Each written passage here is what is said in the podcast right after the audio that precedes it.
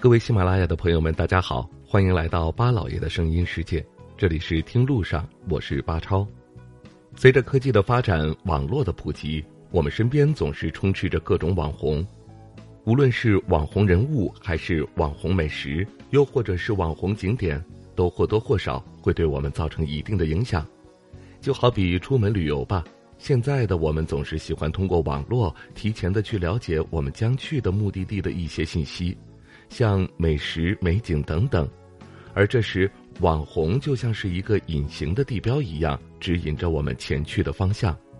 说起网红城市，是指因为受到某些网红因素的影响，使该城市的网络曝光度暴增，从而备受网民的关注。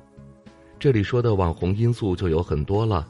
比如说让重庆爆红网络的价值百万的山城夜景，以及神奇魔幻的八地交通。又好比让蓉城成为无数人心中向往的歌曲《成都》，还有那萌倒无数人的熊猫宝宝。那么要说让世界四大文明古都之一的古城西安红极一时的原因，令人意想不到的是，不是兵马俑、大雁塔，也不是羊肉泡馍、肉夹馍，而是现实版一人倾城的不倒翁小姐姐，以及排队俩小时只为摔个碗的摔碗酒了。巍巍大唐盛世华章，我们知道大唐王朝是当今世界上最为强盛文明的国家，在宗教、文学、艺术、科技等领域都是居于当时世界前列。位于西安大雁塔脚下的大唐不夜城，以盛唐文化为背景，以唐风元素为主线。通过创新的建筑形式与现代化的科学技术的完美结合，向游客完美展现了大唐文化之博兴和繁荣，重现了大唐王朝四海沉浮、万国来朝的盛世景象。而让这一盛景步入广大人民视野的一大主要因素，当然是那位扮演杨贵妃的不倒翁小姐姐。严冬下的西安虽然寒风凛冽，但是在大唐不夜城却是火热异常。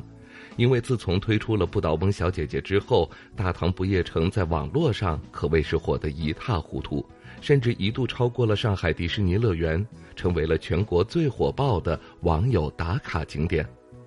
无数人不畏严寒专程赶来，有的甚至排队十几个小时，只为能和小姐姐握上一次手，一睹其芳容。她身姿曼妙，眼神娇媚，一颦一笑都透露着唐朝美人那无尽的娇媚韵味。再加上夜幕下的大唐不夜城，流光溢彩，美轮美奂，让人有一种穿越回盛世大唐的感觉。穿云缭绕浮云外，宫阙参差落照间。世界历史名城西安，凭借着古朴厚重、典雅神秘的长安情节。以及特色鲜明、琳琅满目的美食小吃，每年都吸引着无数游客慕名前往，让古都西安一夜之间红遍大江南北的，除了古韵悠悠的不倒翁小姐姐的妩媚演绎，再就是那乍看之下不起眼的五元一碗的小小摔碗酒。自从西安永兴坊美食街的一家店铺推出了摔碗酒之后，经过网络视频的传播发酵，每天都会有无数的人在店家门口大排长龙，只为买一碗当地产的米酒，体验一把喝完之后把碗摔在地上的豪气感受。摔碗酒走红之后，凭借着其独特的魅力，让店家的生意变得异常火爆，同时也赚的是盆满钵满。后来，不仅西安本地卖摔碗酒的店铺如雨后春笋般的大肆出现，就连全国各地都纷纷效仿，推出了摔碗酒的体验。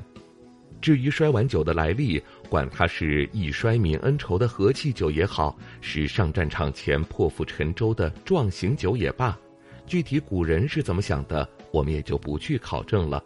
对于游客们来说，摔碗酒更多的是一种新奇，一种发泄，一种豪情。好了，也感谢大家收听我们这一期的《听路上》，下期节目我们再会。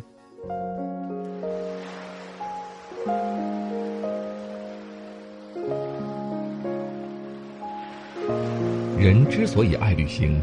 不是为抵达目的地，而是为享受旅途中的种种乐趣。